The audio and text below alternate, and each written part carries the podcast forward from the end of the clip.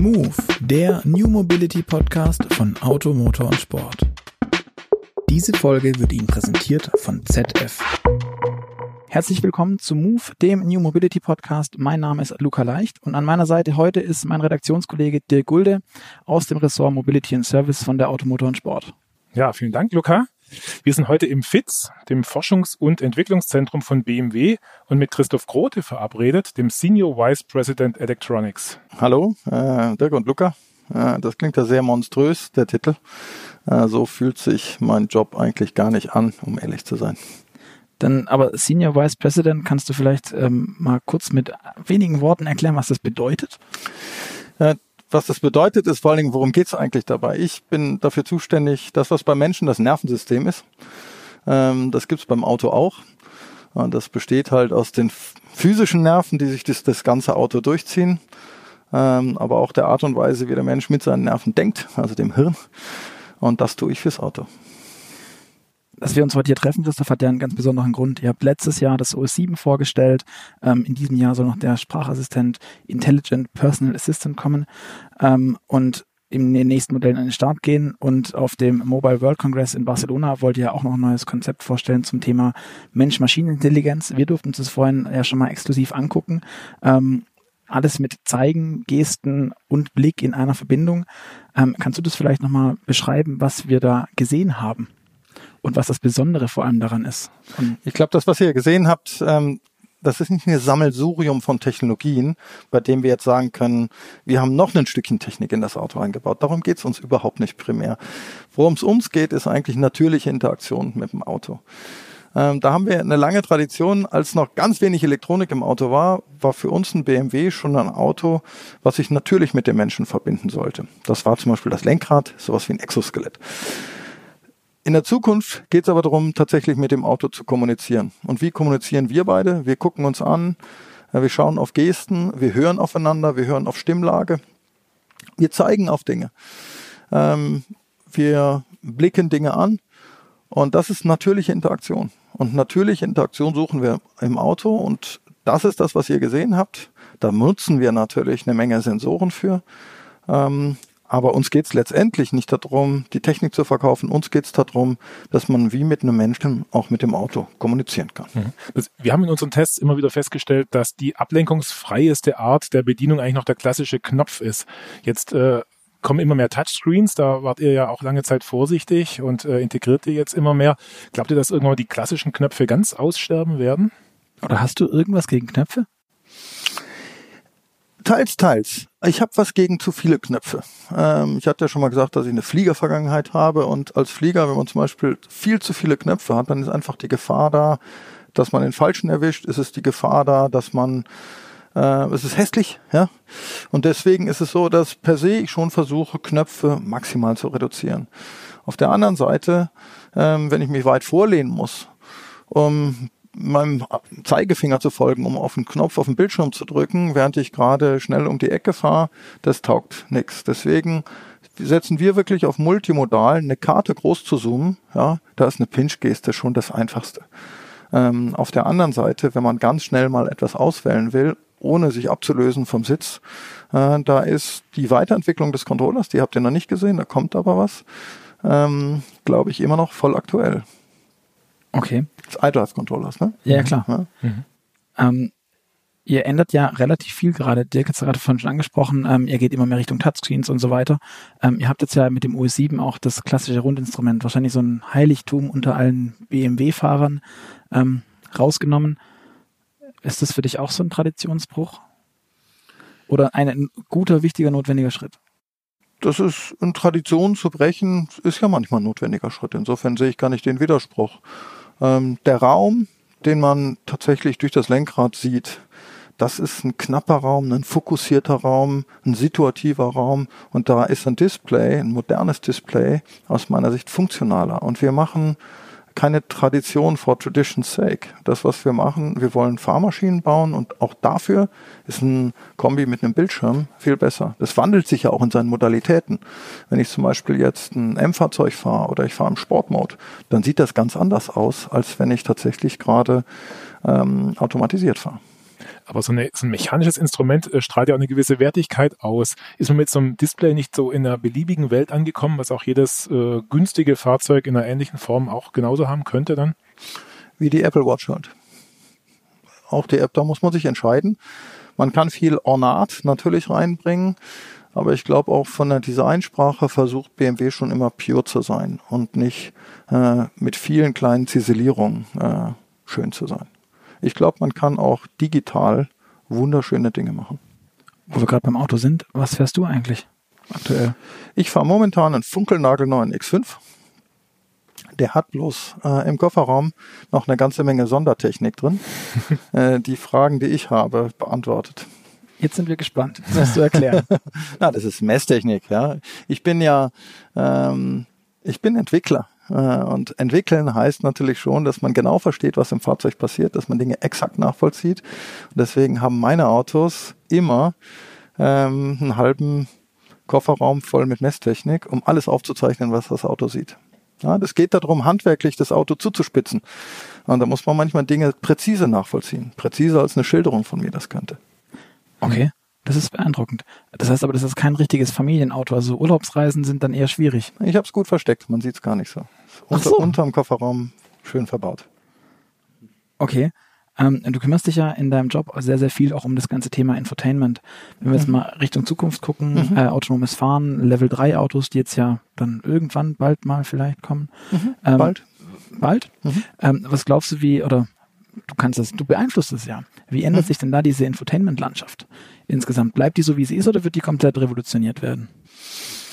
Äh, die bleibt nicht, wie sie ist, sondern die wird gewaltig an Bedeutung gewinnen, weil Zeit ja ein knappes Gut ist. Äh, viele Menschen ähm, können sich Dinge kaufen, können sie dann aber nicht mehr benutzen. Und ich glaube, die Zeit, ähm, die da knapp ist, die ist auch deswegen knapp, weil wenn ich zum Beispiel auf mich gucke, ähm, dann lebe ich unter der Woche in so einem Handeluniversum zwischen zu Hause und zwischen BMW. Die Strecke von, von zu Hause zu BMW ist für mich schon eine wichtige Denk- und Kommunikationszeit. Da ist heute schon, äh, wenn ich zum Beispiel den X5 fahre, mit voll aktivierter Fahrerassistenz, äh, da ist es heute schon ein mobiles Büro für mich. Auf dem Heimweg geht es mir eher darum, ähm, dass ich jetzt nicht in der gleichen ähm, leicht Adrenalin gesteigerten mh, Art, wie ich aus dem Büro direkt zu Hause aufschlage, sondern dass ich runterkomme, äh, dass ich eine mentale Transition mache, dass ich Musik höre. Ähm, und äh, auch da ist Infotainment wichtig. Ja, und deswegen glaube ich, wenn wir jetzt in Richtung Autonomous Driving gehen, dann werden all die Sachen einfach nur noch wichtiger. Ja, aus Musik hören wird vielleicht tatsächlich Filme gucken. Ähm, heute schon höre ich öfter auch Podcasts im Auto, vielleicht dann demnächst äh, den eigenen. ähm, das Thema Büro, glaube ich, wird schon auch relevant werden. Äh, eben kam die Frage, wie viel ungelesene E-Mails ich in der Box habe. Ähm, sowas kann man auch prima im Auto machen auf der Fahrt hin, dass man schnell checkt, was ist denn heute, was liegt denn heute kurzfristig an. Aber das autonome Fahren wird ja ganz oft immer als dieses Freiheitsding und ich habe ganz viel Zeit und äh, die, die ich nutzen kann. So wie das für mich aber klingt, ist es dann, also ich bin jetzt kein, kein Fan Mhm. von E-Mails. Äh, für mich klingt das dann einfach nach einem zusätzlichen Arbeitsraum an ganz vielen Stellen und kein echter Rückzugs-Privatort, weil das muss ich mir dann auch erstmal leisten können und wollen, dass ich mich dann zurücklehne und Musik höre. Das ist, ist das so einfach tatsächlich oder hat es auch seine Schattenseiten in deinen Augen? Da hast du schon recht. Ähm, wenn ich jetzt sage, das ist ein reines mobiles Büro, dann wäre das falsch. Aber zum Beispiel morgens früh äh, ist für mich eine Zeit der Konzentration, der Zeit, eine Zeit des Nachdenkens. Aber auch das kann ich wesentlich besser, wenn ich tatsächlich längere Zeiten habe, in, der, in denen das Auto mich autonom fährt. Ähm, wenn ich mal längere Bögen denken kann, wenn ich mal Mhm. tatsächlich viele, viele Minuten am Stück habe, um mich auf ein Thema zu konzentrieren. Das ist eine prima Sache, die man morgens machen kann, aber nur, wenn man Level 3 hat. Wenn das Gehirn nicht mehr auf der Straße ist und die Augen. Ja, wenn wir gerade vom Thema autonomes Fahren schon sprechen, in der Vergangenheit, da waren eure Konkurrenten Mercedes, Audi, vielleicht noch ein paar andere Luxushersteller. In der Zwischenzeit konkurriert ihr aber mit ganz anderen Unternehmen, mit Hightech-Riesen wie Google und Apple und Co. Wie kann denn ein vergleichsweise kleines Unternehmen wie BMW gegen solche Tech-Giganten überhaupt mithalten in diesen ganz wichtigen Feldern? Also eine gute Frage. Ich meine, noch, noch konkurrieren wir ja nur in den Medien. Ähm, aber irgendwann werden wir natürlich tatsächlich, zumindest mit einigen von den Giganten, uns auf der Straße treffen. Ähm, wie machen wir das? Eigentlich versuchen wir immer sehr, sehr stark schon in Netzwerken zu arbeiten. Wir haben bei uns äh, tatsächlich Tausende von Softwerkern, aber Tausende von Softwerker sind nicht viele Softwerker. Deswegen konzentrieren wir die eigentlich auf Sachen, die uns wirklich am Herzen liegen. Zum Beispiel diese natürliche ähm, Mensch-Fahrzeug-Interaktion. Wir kooperieren aber sehr viel mit großen digitalen Spielern zusammen. Mhm. Und in dem Netzwerk, äh, glaube ich, ist Konkurrenz schon möglich. Sehr gut möglich sogar. Und ist es auch sinnvoll, das, was man momentan hört, dass sich die großen deutschen Autohersteller bei solchen Themen stärker zusammenschließen und ihre Forschung bündeln, beispielsweise, um gegen die Giganten überhaupt eine Chance noch zu haben? Also zusammenschließen im Sinne von kooperieren mhm. halte ich für absolut relevant. Mhm. Ähm, gerade beim autonomen Fahren gibt es unheimlich viele Funktionen, bei denen ich glaube, dass zwar jetzt noch der von euch angeheizte ähm, Wettbewerb ähm, viel Raum in Medien einnimmt, aber lasst mal zehn Jahre vorbeigehen. Da werden viele von diesen Funktionen eine gewisse Selbstverständlichkeit haben, wie Verkehrsinfo. Ähm, das heißt nicht alles, auch im autonomen Fahren sind viele handwerkliche Feinheiten drin, aber wer glaubt, er müsste jetzt einen kompletten Stack im autonomen Fahren, vom Silizium bis hoch zum User Interface, alles selber machen, ich glaube, der ist gründlich schief gewickelt. Was ist dann eure Kernkompetenz in der, in diesem Feld? Was müsst ihr leisten können, weil ich bezweifle, dass ihr euch in, dass ihr jetzt in Silizium groß werden wolltet. Exakt, richtig. Also gut geraten. ähm, alle Sachen, die menschnah sind. Ja, das sind zum einen natürlich Bedienfragen. Das sind aber auch Sachen, wo die Tradition, dass BMW eine Fahrmaschine ist, die darf nicht aufhören, wenn man autonom fährt. Wenn ihr zum Beispiel heute jetzt einen aktuellen X5 fahrt, äh, und mal schaut, fährt der eigentlich eine vernünftige Linie. Ein BMW-Fahrer erträgt das nicht, wenn das Fahrzeug mit einem Mal wie ein Roboter fährt. Also auch wenn ich an die Maschine übergebe, muss der eine gescheite Linie fahren. Eine gescheite Linie ist aber nicht zwingend, dass man immer in exakt der Mitte fährt. Das fühlt sich für einen BMW-Fahrer krank an. Ja. Ähm, das sind jetzt mal zwei Beispiele. Mhm. Äh, es gibt aber noch eine Menge anderer Sachen, wo ich sagen würde, das machen wir. Es gibt eine Menge andere Sachen, wo ich knallhart sage, das machen wir nicht. Okay. Und ähm, Dirk hat es ja gerade schon angesprochen, dieses Kooperationsding. Ihr fangt jetzt ja gerade an. Hier ist eines der großen Beispiele, mhm. dass sich mehrere zusammenschließen. Ähm, jetzt muss ich ganz doof fragen, das war jetzt nicht, das ist jetzt keine richtig echte neue Erkenntnis, dass äh, sich zusammenschließen stärker macht. Warum macht ihr das erst jetzt? Ich glaube, weil das kann man schon schon erklären, weil wenn man sich mal anguckt, ähm, was die Technologien sind, wie groß so ein Software-Stack ist. Dann war die erste große Welle, wo Kooperation wichtig war, war eigentlich die Elektronikwelle. Ja, es konnte, es gibt viel, machen zwar kein Silizium, aber es gibt viel Silizium im Auto, was in gewisser Weise standardisiert über die Autoindustrie ist. Da haben wir schon Formen der Kooperation gefunden, einfach um neue Dinge miteinander tun was zu können. Was meinst du da zum Beispiel? Also äh, das so CAN-Bus-Themen oder was? Also, zum Beispiel Vernetzungsthemen, ein CAN-Bus, ein Automotive Ethernet. Ja, das fällt ja nicht vom Himmel, das muss irgendwo entstehen. Und da hat die ganze Industrie und damit auch der Kunde nichts davon, äh, wenn es da lauter verschiedene Flavors von gäbe. Die nächste Welle war eigentlich die, auch beim Infotainment, wo man gemerkt hat, äh, dass die Softwareaufwände riesig sind. Ja. Ähm, deswegen, auch wenn die Systeme unterschiedlich aussehen, gibt es natürlich unter den Systemen sehr wohl schon gemeinsam genutzte Komponenten. Ja ein RTTI, Traffic-Dienste, Parkdienste, ein NAVCore. Ähm, ich glaube, das, was jetzt nochmal die ganz entscheidend die Kooperation beschleunigt hat, ist die Erkenntnis tatsächlich beim autonomen Fahren. Äh, autonomes Fahren ist ein wirklich langes Rennen. Äh, wer glaubt, dass er schnell damit äh, alle Orte dieser Welt auf Level 3, 4, 5 hat, den halte ich nicht für einen Realisten. Und so ein Marathon äh, bei den Aufwänden, den schlägt man lieber, indem man sich gut überlegt, welche Dinge nicht gemeinsam genutzte Komponenten sind. Softwarekomponenten, aber auch Hardwarekomponenten. Und habt ihr einen Überblick, wie weit die Konkurrenten in USA oder China sind beim Thema autonomen Fahren? Oder könnte es sein, dass es irgendwann mal plopp macht und es kommt einmal einer mit einem funktionsfähigen System? Also das gehört zu meinem Handwerk, einen Überblick zu haben, wo die anderen sind. Ich glaube, man muss schon stinkarrogant sein, ähm, um nicht das Ergebnis der Entwicklungsarbeit anderer sich anzugucken. Mhm. Deswegen tue ich das mit Freude. Und ich, ähm, ich bin da auch nicht arrogant an der Stelle. Ich glaube, man muss immer gucken, was können andere gut. Speziell beim autonomen Fahren würde ich aber sagen, das ist definitiv ein Langstreckenrennen. Ähm, die Welt ist wahnsinnig kompliziert. Äh, es gibt gute Autofahrer, es gibt schlechte Autofahrer, aber einen Menschen zu emulieren in all der Subtilität des Fahrens ist nicht trivial. Und der Maßstab an die Maschine, muss man auch sagen, ist leider höher. Äh, jetzt weiß ich nicht, wie ihr Auto fahrt. Ich nehme mal an, gut. Trotzdem verzeiht man euch vieles. Wenn ich euch entwickelt hätte als Maschine, ähm, dann würde ich mit euch als Produkt ähm, nicht durchkommen. Ja? Dann würde mir wahrscheinlich Nachlässigkeit vorgeworfen werden, ohne euch jetzt nahtreten zu wollen. Ja? Ja, das war so subtil, wo ich noch nie beleidigt, glaube ich. Und auch nicht mein Fahrstil. Ja. Aber ist es, jetzt muss ich eine, eine Sache nachfragen zum Thema autonomen Fahren. Ist es äh, vielleicht sogar für euch beruhigend, dass diese rechtliche Hürde doch eine viel, viel größere zu werden scheint, als am Anfang äh, abzusehen, weil es ja doch so ein bisschen Geschwindigkeit rausnimmt aus Tech-Playern? Nein, nein, nicht? überhaupt okay. nicht. Nee. Hm. Okay. Also eine rechtliche Hürde als Schutz vor Innovationsgeschwindigkeit würde ich rundraus ablehnen, um Gottes Willen. Ja, okay, okay. Weil mir kommt es manchmal so vor, dass viele ganz froh sind eigentlich, dass die rechtlichen Probleme die Juristen auf irgendwelchen Juristentagen noch Jahre beschäftigen werden Nein. und dass sie da in Ruhe entwickeln können, so nee, Also das sind, das ist BMW nicht. Wir mhm. waren in China zum Beispiel die ersten, die überhaupt eine Lizenz hatten, solche Autos zu, zu betreiben als Ausländer. Ähm, wir mögen das, das Tempo. Ähm, eigentlich, BMW ist immer gut in Zeiten, die sich rasch ändern. Äh, weil das, das mag ich auch an BMW, dass BMW ganz gut Dinge antizipiert und BMW auch ziemlich agil darauf reagiert. Ähm, aber having said that, das ist trotzdem ein Langstreckenrennen. Auch für die, die viele mediale Erfolge haben.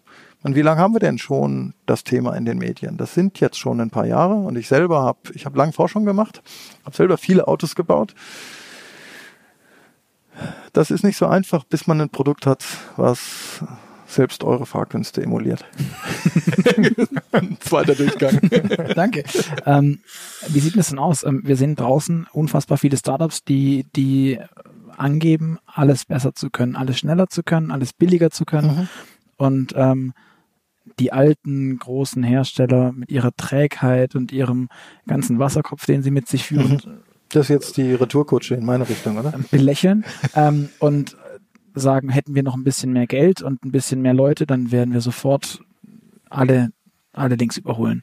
Ähm, was sagst du zu solchen Startups oder was sagst du auch, wenn es euch gegenüber heißt, ihr seid zu langsam?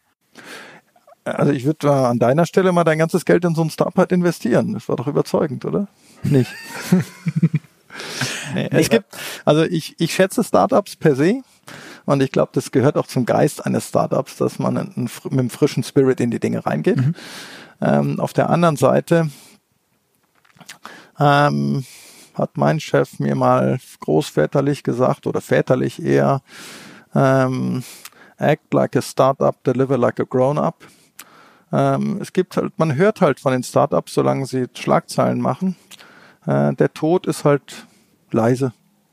Und deswegen ist es die Natur von Startups, dass viele von denen auch nicht durchkommen. Ja, ich selber habe lange dafür gekämpft, dass zum Beispiel leider, ja, Laserscanner, da gab es früher eigentlich nur so mechatronische Systeme, bei denen es völlig klar war, dass die viel zu teuer und viel zu wenig robust sind. Habe ich lang, lange mit vielen äh, dafür geworben, dass wir Solid-State-Lösungen finden. Da gibt's jetzt 50 Startups oder so um die Kante rum. Aber wie viele von denen werden durchkommen? Drei? Vielleicht, ja, drei. Äh, insofern ist das, liegt es ein bisschen in der Natur der Sache. Das Produkt als Ganzes zu bringen, das ist eine komplizierte Geschichte.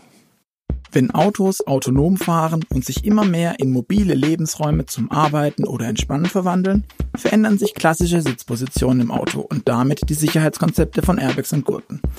Deshalb müssen sie immer weiterentwickelt werden, um sich an die neuen Gegebenheiten anzupassen. Und genau das macht ZF, der Sponsor dieser Move Podcast Episode. Außerdem entwickelt ZF an einem 3D-Sensorsystem, um Insassen und Objekte im Fahrzeuginnenraum erkennen zu können. Warum das wichtig ist? Ganz einfach. Es macht nämlich einen riesen Unterschied, ob eine Person mit 1,80 Meter und 90 Kilo im Auto sitzt und einen Airbag braucht oder eine kleinere Person mit 1,50 Meter und 50 Kilo. Denn nur wenn das System weiß, wer und was an Bord ist, kann es im Falle eines Unfalls gezielter und individueller zum Schutz der Passagiere beitragen. Wenn Sie jetzt wissen wollen, was ZF darüber hinaus macht und was der Autozulieferer mit seinem neuen Sicherheitskonzept sonst noch erreichen will, gehen Sie einfach auf www.zf.com. Du hast ja gerade eben schon anges äh, angesprochen, dass du relativ äh, viele Autos schon gemacht hast. Du hast eine gewisse Vergangenheit bei BMW. Mhm. Ähm, ich glaube, du bist schon über 20 Jahre in dem, in dem Laden hier, oder? Ich habe irgendwo Stimmt. gelesen 1997. Richtig, 1. April also, 97. Das ist ja sogar echt, das ist ja wirklich bald. Mhm. Ähm, du hast dich unterwegs mit, ich habe das mal nachgelesen, Heizung, Lüftung, Klima, Bordnetze, Batterien, Brennstoffzellen mhm. und dann bist du irgendwann beim Cockpit und dem Infotainment gelandet. Jetzt muss ich echt ganz doof fragen. Kannst du dich nicht festlegen oder bist du einfach nur, weiß nicht, neugierig? Neugierig, oder ja. Schnell gelangweilt? Nee, nee. Also ich, es ist eigentlich so, dass ich nicht gerne so schnell weiterziehe. Ich mache Dinge schon gern sorgfältig, um das mal gleich am Anfang zu tun. Ich lerne auch gerne, indem ich ähm, wenn ich was entwickelt habe, dann erlebe ich gern, wie es äh, bei den Kunden eigentlich ankommt, wie es sich bewährt äh, nach Jahren. Trotzdem ist es so, und das gehört vielleicht einfach zu den reizvollen Dingen von BMW, dass man sich weiter bewegen kann innerhalb von BMW, dass man aufbaut auf das, was man auf dem letzten Job gelernt hat und was Neues lernt auf dem nächsten Job. Ich glaube nicht, dass ich so ein Flüchter bin. So, ja, wenn ich ein, ein Karriere und geldbesessener ähm, Flüchter wäre, dann wäre ich gar nicht mehr hier. Ja. Aber ich liebe den Job, ich liebe das Produkt und ich liebe ehrlich gesagt auch das sich bewegen durch die Firma auf verschiedenen Aufgaben. Ich habe mal Forschung gemacht. War eine Bombenzeit. Haben wir auch ganze Autos gebaut, habe mich aufgeladen, habe ich viele Probleme mal in der Forschung versucht zu lösen, die mich in der Serie immer, wo ich nicht mehr die Zeit hatte, wo es zu spät war. Ähm, das macht mir Spaß. Aber ich bin kein Jobhopper. Okay. Aber du hast dich dann damit ja äh, wahrscheinlich mit, mit wahnsinnig coolen, modernen, fancy Techniken auseinandergesetzt, hast irgendwie rumgucken ja. können und ich nehme an, du hast jetzt ein bisschen größere wirtschaftliche Zwänge auch im Hintergrund, die dich irgendwie leiten und lenken. Vermisst du diese große, weite Spielwiese da nicht, die man da hat? Oder wird man dann äh, nach 20 Jahren ruhiger? Ja, ich glaube, viele Leute unterschätzen das, wie wichtig das ist bei diesem Vordenken, weil ähm, zum einen ist es so, dass mit Geld muss man verantwortlich umgehen, aber das ist das, letztendlich ist das das Geld der Kunden. Äh, insofern ist das egal, ob man Forscher ist oder hinten in der Serie. Bei uns gibt es in dem Sinne keinen Zwang, ja, dass ich das irgendwie als Joch empfinde. Ich glaube, der eigentliche Engpass ist, einen Fokus zu finden. Einen Fokus zu finden in dem, was will ich wirklich als Produkt in den Markt bringen zum einen ist das teuer, aber das Wichtigste ist, wenn ich ein defokussiertes Produkt in den Markt bringe, ja, dann steigt ihr ein in das Auto und sagt, was wollen die mir jetzt eigentlich sagen? Was ist denn jetzt eigentlich neu? Was ist nicht neu? Was ist die Knallerfunktion, die ich wirklich jeden Tag brauche? Was ist die Funktion, die, wenn ich sie vergessen habe zu bestellen, wo es mich ärgert? Beim Forscher oder so, wenn man, wenn man vorentwickelt, das unterschätzen viele Leute, da hilft einem halt keiner, den Weg zu finden. Aber es gibt unendlich viele Sackgassen, in die man reinrennen kann. Und da muss man halt selber zusehen, dass man viele von diesen toten Ästen abschneidet, dass man Sackgassen rechtzeitig meidet. Ähm, Spielwiese, das klingt wie ein Verirrter. Ja, und ich glaube, genau da braucht man eine Nase und einen scharfen mhm. Verstand und ein bisschen Mut, mal reinzurennen, aber dann noch Halt zu sagen, um, umzukehren. Mhm. Du hast berufsbedingt sehr viel mit Digitalthemen zu tun. Mhm. Wie ist es, wenn du nach Hause kommst, bist du manchmal ganz froh, dass du mal ein Buch aus Papier oder eine Zeitschrift aus Papier in die Hand nehmen kannst oder mal eine Vinylplatte auflegen oder sowas oder ist deine Freizeit auch digital?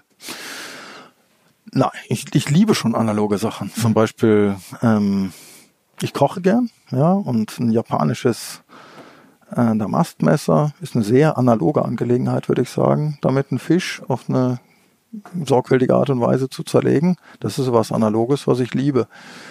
Aber ich flüchte nicht vor digital. Nicht? Auch zu Hause ist es so, dass ich Technik, die ich mag, die, auch im Auto mag ich es nicht, Technik darf mich nicht dominieren. Das ist egal, ob das jetzt in der Arbeit ist oder zu Hause. Hm. Okay, und wenn, also wenn, wenn du das, also bist du dann aber auch der Typ, der sich zurückzieht und dann auch eben dieses analoge, du sagtest schon, den Fisch zu teilen oder sowas, mhm. aber dann auch sich zurücknimmt und, nimmt und wirklich Zeit sich nimmt und ein Buch liest und da drin so eintaucht und verschwindet und dann, keine Ahnung, da nach fünf Stunden wieder so am Wochenende dann wieder da? Oder hast du die Zeit auch gar nicht? Als Kind war ich genauso einer. Ja, als Kind konnte ich stundenlang verschwinden in einem Buch. Ähm, heute würde ich das auch manchmal gerne machen. Das gelingt mir ehrlich gesagt nicht ganz in dem Maße. Ja. Aber tun, tue ich immer noch gern. Ja. Du, Aber fünf Stunden ist jetzt ein bisschen unrealistisch. Du hast vorhin ja in dem, in, in dem Vorgespräch schon gesagt, äh, dass du so einen Bastelkeller hast, so einen kleinen Elektronikkeller. Mhm. Wir sind jetzt hier in deinem Büro mhm. im FITZ. Das ist alles sehr leer. Ich sehe hier irgendwie nicht eine Lötstation oder sowas. Was, also diesen Spieltrieb, den ich jetzt nicht als komplett mhm. verirrt sehe, sondern mhm. tatsächlich eher als ausprobieren, neugierig mhm. und gucken. Richtig. Und auch ja. mal auszuprobieren, auch vielleicht mit dem Gedanken, es führt mich nicht direkt ans Ziel, aber ich will wissen, wie es da ist. Mhm. Ähm, lebst du das dann da zu Hause aus? Oder? Nein, in, jetzt hoffe, ich, jetzt hoffe ich, dass meine Chefs das nicht hören, aber meinen Spieltrieb lebe ich schon sehr stark bei BMW auch aus. Ähm, aber ich glaube, das ist schon, das ist Teil des, äh, des Jobs ja, auf eine gekonnte Art und Weise zu spielen. Das, das ist ja mein Büro hier. Mein Büro ist ziemlich nackert, das stimmt schon. Ähm, aber meine Sekretärin, die jammert ja öfter, dass ich nie da bin. Das liegt daran, dass es halt Spielplätze gibt, auf denen ich auch manchmal verschollen bin, so untertags. Ja, die sind dann hinten hinter Milchglas zum Beispiel oder ähm, das ist Usability da, Lab. Das ist da, wo wir schnell vorbeigeführt wurden. Früher zum Beispiel, da bin ich immer ähm, bin ich morgens immer erstmal in die Werkstatt gegangen, habe geguckt, wo die Dinge so stehen. Okay. Und die, die aktuelle ähm, Technikwelt dreht sich ja immer schneller, hat man das mhm. Gefühl. Wie könnt ihr da äh, überhaupt als, als Autohersteller mithalten? Oder wo holst du dir deine Inspiration für zusätzliche Funktionen oder, oder äh, Technik fürs Auto? Gibt es da Messen, auf die du gehst oder bestimmte Online-Portale? Also Messen finde ich im Allgemeinen ehrlich gesagt ziemlich uninspirierend, wenn es diese einschlägigen Messen sind. Mhm. Da kriege ich nicht oft Inspiration. Äh, ich kriege Inspiration schon. Zum einen, wenn ich ganz normal mir anschaue, wie Menschen unsere Produkte benutzen, äh, weil ich ein Auge schon dafür habe, zu gucken, was könnte man eigentlich wirklich besser machen. Das sind nicht nur kleine Sachen, manchmal sind das auch ganz fundamentale Sachen, wo man sagen kann, das kann man komplett anders machen. Ähm, dann ist es schon so, dass ich mir zum Teil auch in artfremden Bereichen äh, Dinge angucke. Ja. Zum Beispiel? Ähm, ich gucke zum Beispiel sehr viel im Bereich Aerospace äh, im Netz. Ja, ich lese viel. Ich bin ein pathologischer Wikipedia-Surfer. äh, das ist was, wo ich, wo ich auch mal versinken kann. Ähm, ich denke auch oft einfach nach. Also Inspiration kann auch einfach mal eine Idee sein, die aus dem, wenn man ein Problem hat, dass man einfach die Idee hat, wie man es löst. Aus einem Selbst heraus. Sozusagen. Aus dem Selbst heraus mhm. auch, ja. Aber du probierst dann vermutlich auch relativ viel aus. Also ähm, du hast im Vorgespräch auch kurz das Thema virtuelle Realität ange mhm. äh, angesprochen. Ähm, das ist ja auch so ein Zukunftsding, um das die Autoindustrie schon jetzt seit ein paar Jahren sich immer wieder drumherum lavriert. Glaubst du, das ist wirklich der Shit, der jetzt kommt und der dann irgendwie alles auf umkrempelt. Habt ihr mal dies, äh, diese Brille gesehen, die wir für ein Minimal gemacht haben? Solltet ihr euch mal angucken, da gibt es ein Video im Netz. Das ist schon ein paar Jahre her. Mini Augmented Vision. Ähm, wenn man sich das anguckt, merkt man schon, das war real. Ja, da haben wir 50 Prototypen gebaut, die haben wir nicht in Serie gebracht, weil wir noch zu viel Stromverbrauch hatten und das Design jetzt auch ein bisschen sehr expressiv war, ein bisschen clunky. Ja wie ein, so ein erster Weltkriegspilot sah die aus. Aber die Funktion war eigentlich schon rattenscharf. Ähm, deswegen glaube ich schon, ähm, das ist ein sehr relevantes Thema. Okay, und hast du das selber auch schon irgendwie anders ausprobiert oder glaubst du, das ist nur ein Autothema oder gibt es auch in anderen um Umfeldern dann, dass es relevant ist? Also ursprünglich kommt es ja sehr, sehr stark aus der Fliegerei. Mhm.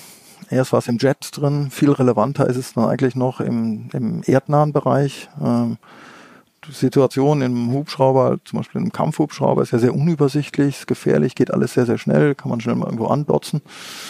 Ähm, deswegen, das, die haben das natürlich sehr, sehr stark getrieben. Äh, ich glaube aber, dass vielleicht der, der tatsächliche Treiber für den nächsten großen Sprung eher aus dem Consumer-Bereich kommt und gar nicht aus dem Professional-Bereich. Okay. Und gibt es sonst noch Technologien, bei denen du sagen würdest, dass da irgendwie was, was Großes passiert und auf uns wartet? Du hast vorhin schon gesagt, die KI ist so ein, so ein Ding, die wahrscheinlich einen großen, einen großen Push geben wird. Aber es sind ja ganz viele Sachen im Thema, äh, im Gespräch. Es ist 5G, was hunderttausendfach zitiert wird, ähm, Hologramme. Was glaubst du ist so, was, was hat noch so einen Impact, der auch, mhm. also den man auch spüren kann? Vielleicht abseits jetzt bei einem 5G wird ganz oft, dann kann man autonom fahren und dann kann ich ich weiß es nicht, ganz viele tolle Sachen machen, weil ich noch mehr Bandbreite habe. Aber ich muss jetzt ganz ehrlich sagen, selbst fürs Netflix äh, streamen reicht mir persönlich völlig LTE. Wenn ich überall mhm. Netz habe, Ja, aber pass auf, das ist, da hast du jetzt auf den Knopf bei mir gedrückt, weil ich teile diese Passion, dass wenn jemand sagt, da gibt's jetzt 10 Gigabit pro Sekunde, ja, dann sage ich, ah, das ist schön, aber ganz ehrlich, das ist nicht der Gamechanger. Ja, das, was äh, ich, ich bin ein großer Believer ähm, in Schwarmintelligenz von Fahrzeugen. Ähm, wenn ihr zum Beispiel heute so ein X5 fahrt, das fällt nicht so auf, aber dann werdet ihr feststellen, dass im automatisierten Modus das Fahrzeug ganz, ganz selten nur eine Intervention auf der Bremse braucht. Das Fahrzeug weiß auf eine relativ magische Art und Weise, schon lange bevor die Kamera ein Ortsschild sieht oder auch ein variables Verkehrszeichen, eine enge Kurve, man weiß das Fahrzeug schon, dass es vielleicht mal verlangsamen sollte. Ähm, wenn man das zu konservativ macht, dann nervt's. Ja? Das muss man gekonnt machen. Jetzt ist die Frage, wie geht das denn eigentlich? Und das ist ein so ein Thema, bei dem die Mobilfunknetze eine Riesenrolle spielen, weil wir aus den Fahrzeugen sehr, sehr viele Daten anonymisieren. Wir strippen die von allen persönlichen Informationen, ähm, teilen aber die Information, die da drin steckt, eigentlich mit den anderen Autos. Das heißt, wenn ein Auto langfährt und einen leichten Regeleingriff hat, dann lernen wir den über die Zeit ähm, dann wissen wir nicht nur, dass das ist ein Einmalereignis, wir sehen auch, das ist meinetwegen eine Brücke mit einer, in einer Kurve, in einem Wald, in einem Tal, da merken wir, das ist immer so, dann senken wir die Schwelle ab und wissen, ähm, an der Stelle ist es wahrscheinlich, dass Glatteis ist. Ähm, und dieses ganze Thema Schwarmintelligenz, mein Auto als Schwarm guckt weiter, als jedes einzelne Auto gucken kann. Mein, die, der Schwarm hat eine viel bessere Statistik, äh, hat eine viel bessere kollektive Erfahrung. Das ist so ein Thema, was von 5G gefördert wird, und zwar vor allen Dingen deswegen, ähm, weil für manche Funktionen eine niedrige Latenz notwendig ist und weil Quality of Service wichtig ist. Das ist zwar ein unangenehmes Thema zu sagen, ich, ich kann maximal 10 Gigabit, aber ich garantiere dir ein Megabit.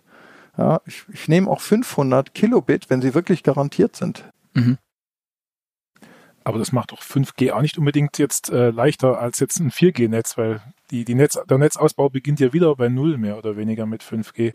Ja, aber im Netzausbau gibt es schon eine ganze Menge Vereinbarungen. Wer eine Lizenz nimmt, unterschreibt schon in puncto Quality of Service härtere äh, Bedingungen. Ähm, auch wenn es mir für die Telcos jetzt leid tut, aber das ist einfach sinnvoll äh, als in der Vergangenheit.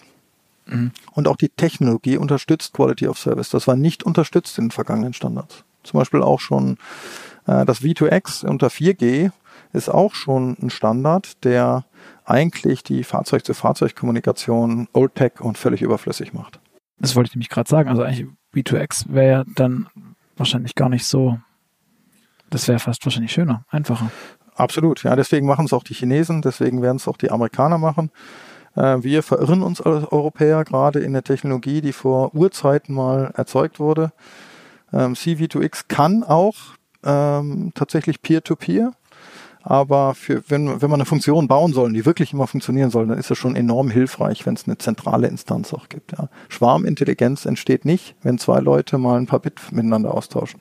Die entsteht letztendlich als zentrale Intelligenz. Mhm. Okay. Ja, der Car-to-Car-Use-Case zum Beispiel, der hat kein Gedächtnis.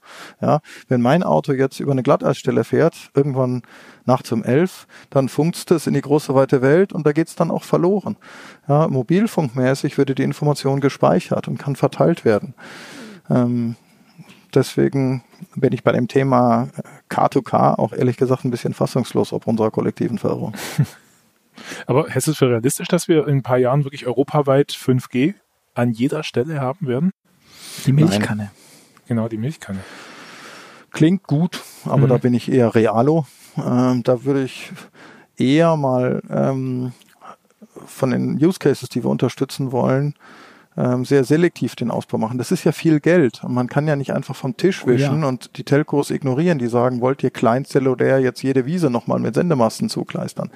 Ähm, das ist Unfug, mhm. finde ich. Aber was man machen kann, und das machen wir heute schon, wir messen ja schon, wo welche Netzabdeckung da ist. Das sind zwar Daten, die auch Telcos nicht so gerne teilen, aber wir wissen ganz genau, wo die Probleme sind. Insofern kann man eigentlich sehr gezielt gucken, wo brauche ich eine bessere Netzabdeckung. Müsst, oder teilt ihr das auch mit den, mit den ähm, Telekommunikationskonzernen, beziehungsweise ändert es irgendwas? Also das ist halt mein Eindruck, dass die alle schön wissen, wo es ist. Äh, unser Verkehrsminister hat so eine tolle App mit seinem Ministerium ähm, gelauncht, die total toll ankommt angeblich, mhm. ähm, wo jeder sagen kann, wenn ein Funkloch äh, fällt. Mhm. Ist super. Die Frage ist für mich, hilft es jemandem? Das wäre doch mal eine coole Idee für einen Podcast mit jemand anders. Aber ist dein Eindruck? Passiert da was dadurch? Oder ist das, ist das äh, echte Politik, die da passiert? Also äh, ich glaube nicht, dass nee, ich glaube nicht, dass das Politik ist. Also man um, ähm, never attribute to malice that what can safely explained by stupidity, würde ich sagen. Es viele Dinge, gerade so diese Funkloch-Thematik, das ist ja nicht trivial. Ja, äh, ein Funkloch zu schließen, das klingt so banal, aber das heißt halt, ich muss irgendwo einen neuen Standort aufmachen, um in irgendein Loch reinzuleuchten. Ähm, es gibt den Wettbewerb der Netzqualität, den würde ich auch weiter transparent machen, denn auch abgebrochene Telefonate nerven oder ruckelnde Absolut. Filme nerven. Insofern glaube ich schon, man sollte einfach über Transparenz, über Wettbewerbe, ähm, statt über ein stumpfes Regularium versuchen, das weiter hochzutreiben. Mhm. Mobilfunknetze eignen sich ja nicht nur fürs autonome Fahren, sondern auch für Update-Funktionen im Auto. Updates mhm. over the air. Da gibt ihr ja auch immer mehr Gas, macht, gibt immer mehr neue Funktionen zum Update frei. Eure neuen Steuer, Steuergeräte sind updatefähig mit dem OS. Genau, wir haben Gas gegeben. Genau, genau. Mhm. Ja, ich glaube, da wird in den nächsten Jahren wahrscheinlich noch mehr passieren, schätze Richtig. ich. Mhm. Aber ist da nicht die Gefahr riesig groß, dass ich mir auch äh, Schadsoftware reinhole, dass ich, dass das Auto eben das Auto ist eben doch kein Smartphone. Wenn ein Smartphone mhm. abstürzt, passiert nichts. Aber wenn ein Auto bei 200, wenn da ein Fehler passiert, dann sind eventuell äh, Menschenleben gefährdet. Seid ihr euch da wirklich ganz sicher, dass das äh, in den Griff zu kriegen ist? Also deine, deine Sorge ist ähm, völlig berechtigt. Ja, das ist eine, es ist in der Tat so, dass ein Auto kein Smartphone ist. Deswegen muss man da auch super selektiv sein, wen man Software auf dieses Auto spielen lässt, wem man Zugriff gibt über Luftschnittstellen ähm, oder physikalische Schnittstellen. Insofern triffst du bei mir da mh, einen Nerv. Hm. Ich halte es für absolut richtig, auch aus Security-Gründen, dass man Remote Software upgrade kann. Ja, wir können ähm, jetzt mit der aktuellen Generation Elektronik jedes Steuergerät updaten äh, im Fahrzeug. Hm, das können ja nicht so viele, wenn ich das mal sagen darf. Äh, ist, auch, ist nämlich auch nicht so einfach. Ich glaube aber, dass es wichtig ist, weil wir sehr, sehr viel in Richtung Security tun. Ähm, wir haben getrennte Truppen, solche, die Security engineeren, sagen, so musst du es machen, damit es hacking fest ist. Und es gibt andere Leute, die sagen, das glaube ich dir nicht. Intern hier bei uns äh, und auch externe, deren einziger Job ist es, den anderen zu beweisen. Also ihr spielt das klassische Blue Team, Red Team Spiel absolut, auch intern. Ja, absolut. Ja. Ähm, und es ist, das, das Fahrzeug ist ein sehr komplettes, komplexes, großes Device. Das ist eine, äh, das ist real life, dass man immer wieder Stellen findet, wo man sagt, Achtung, ich habe was gefunden, ähm, das Löchlein muss ich stopfen.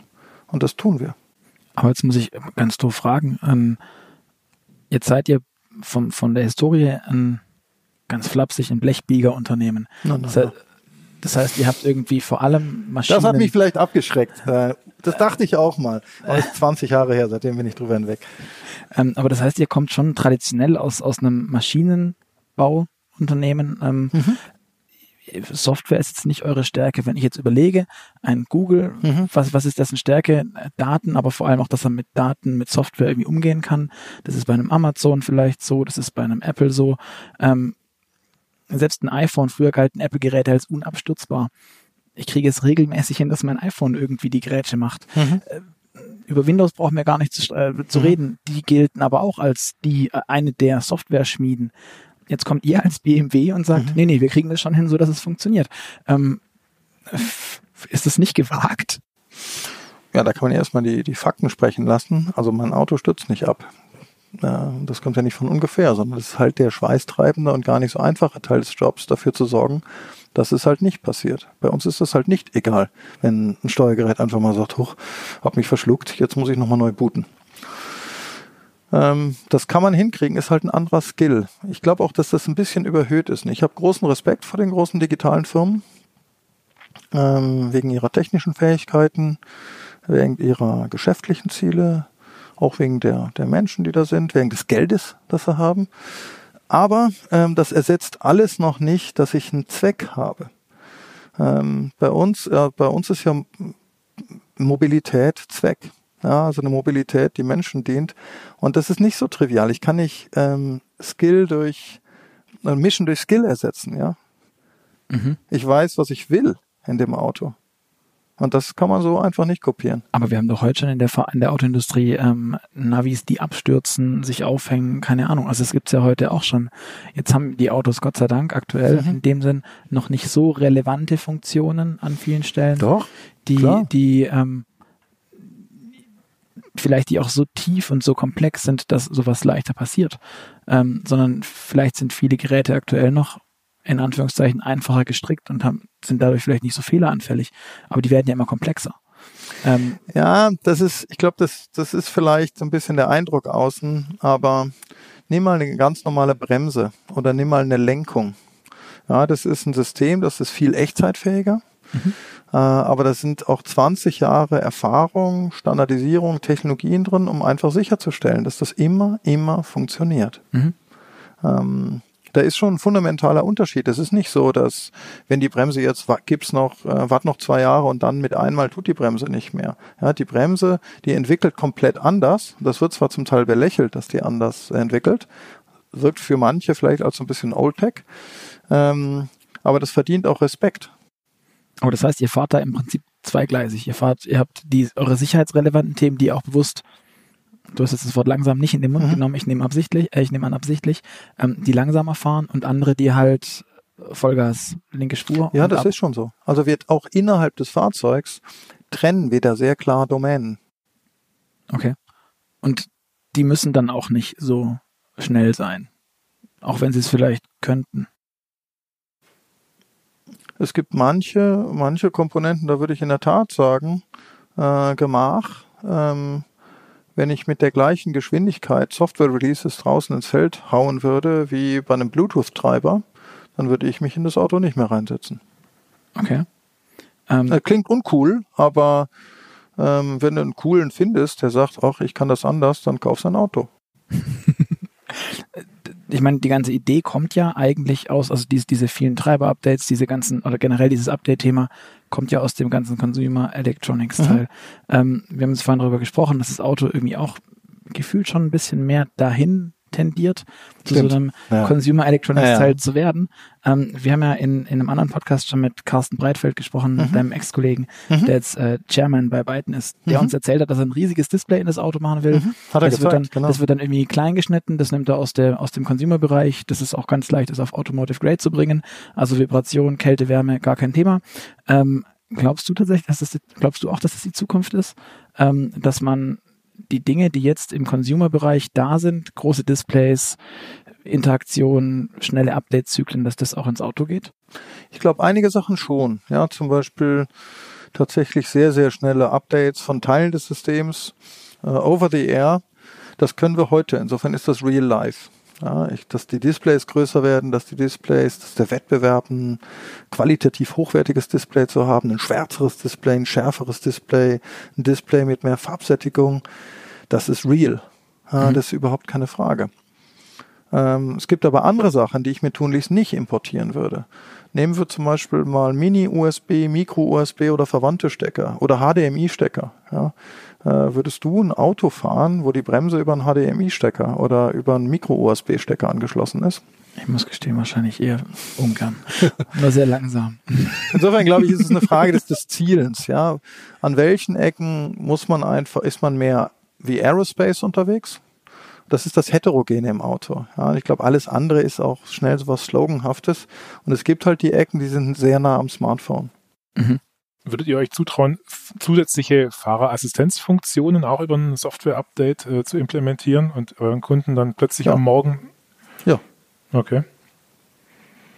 Absolut. Mhm. Und es gibt ja Hersteller, die das zum Teil schon machen, die sogar Hardware in ein Auto bauen, äh, die noch gar nicht funktioniert und die dann irgendwann mal ein halbes Jahr später für 8000 Euro freigeschalten werden kann oder sowas. Mhm. Ist sowas bei euch auch denkbar, dass ihr in die Vorleistung sozusagen geht und hofft, dass es dann irgendwann mal freigeschalten wird? Und grundsätzlich schon. Na, das ist jetzt auch an der Stelle ehrlich gesagt keine Frage der Technik. Ja, könnten wir heute machen, würde das Leben eigentlich eher leichter machen.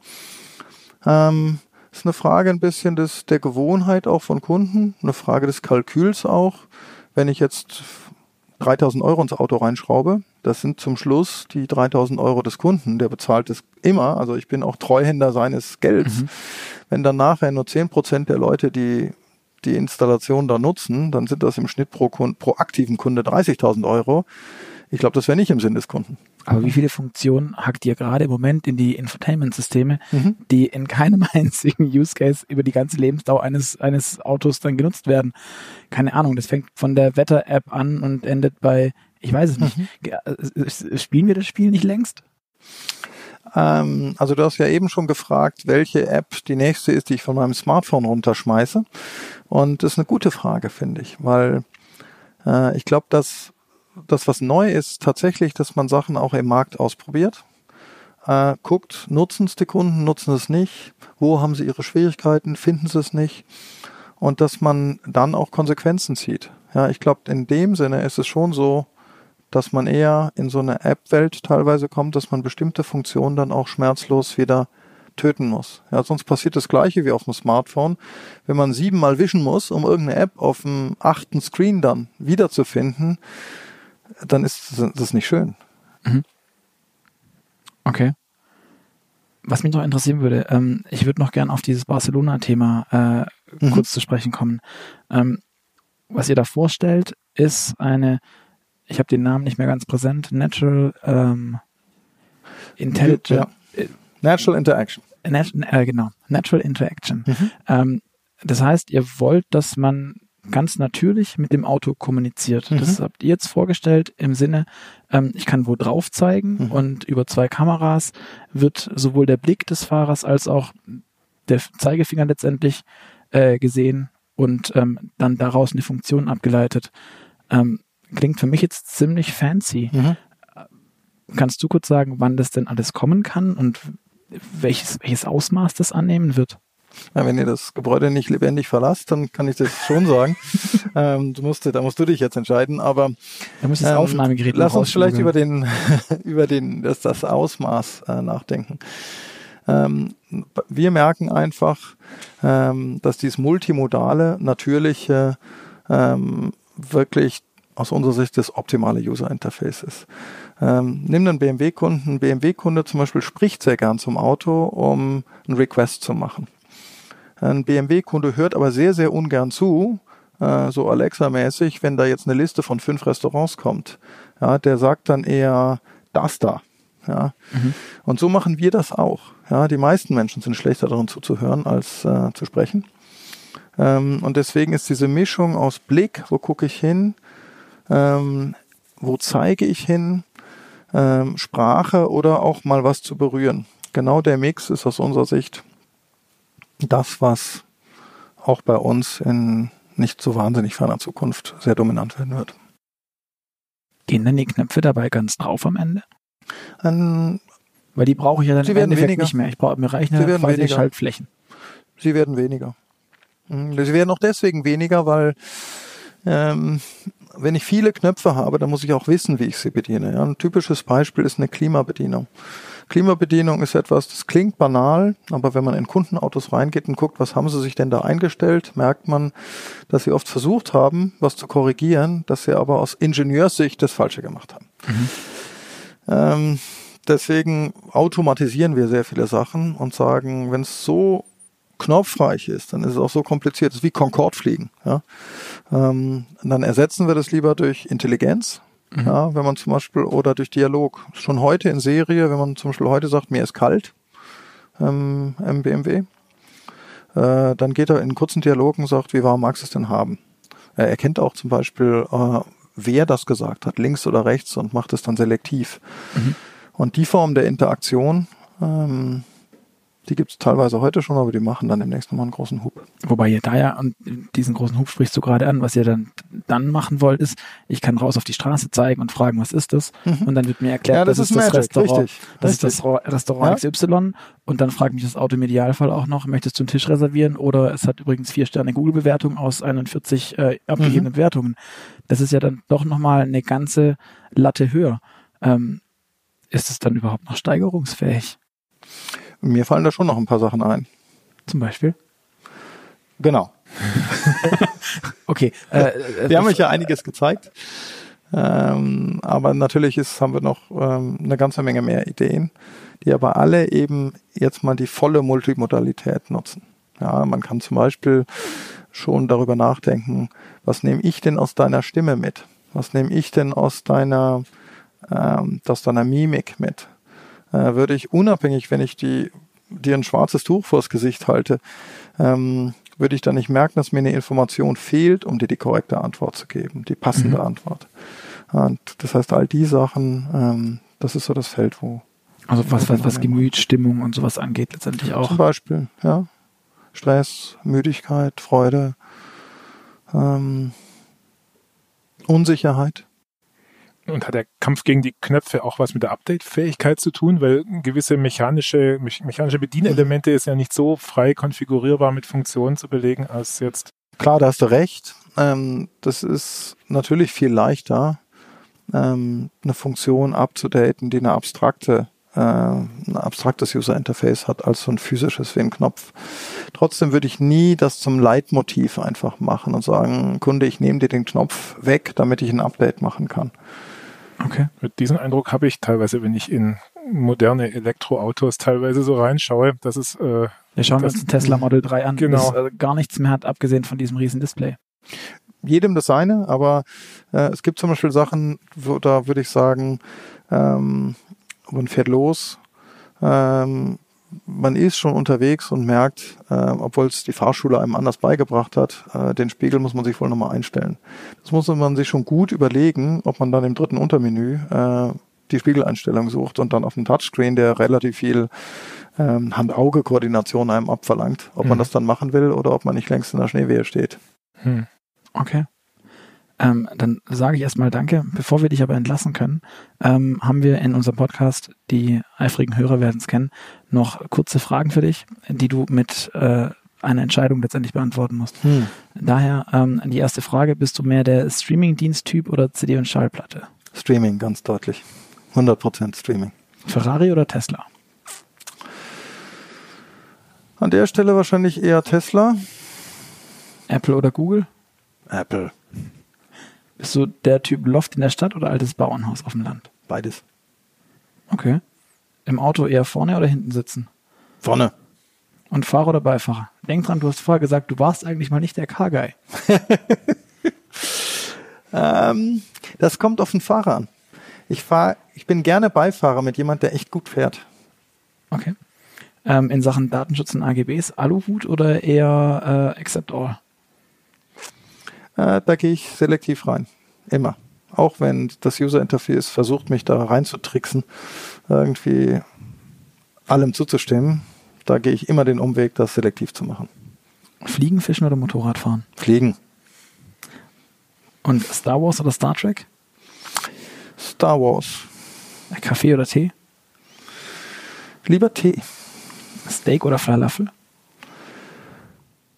Steak, solange es noch geht. Ähm, aber ich finde es auch schön, dann mal irgendwann einen harten Cut zu machen, zu sagen, jetzt kommt mal die Falafelzeit. Und jetzt bist du der Entwickler, eher die Nachteule oder die Lerche? Lerche. Entschieden Lerche. Alles klar, Christoph, dann vielen Dank. Ähm, für das nette und wirklich interessante Gespräch, auch die ganzen Ausblicke, die wir haben durften. Ähm, an alle da draußen, vielen Dank fürs Zuhören. Ihr hört uns in zwei Wochen wieder am Freitag. Bis dahin freuen wir uns auf euer Feedback.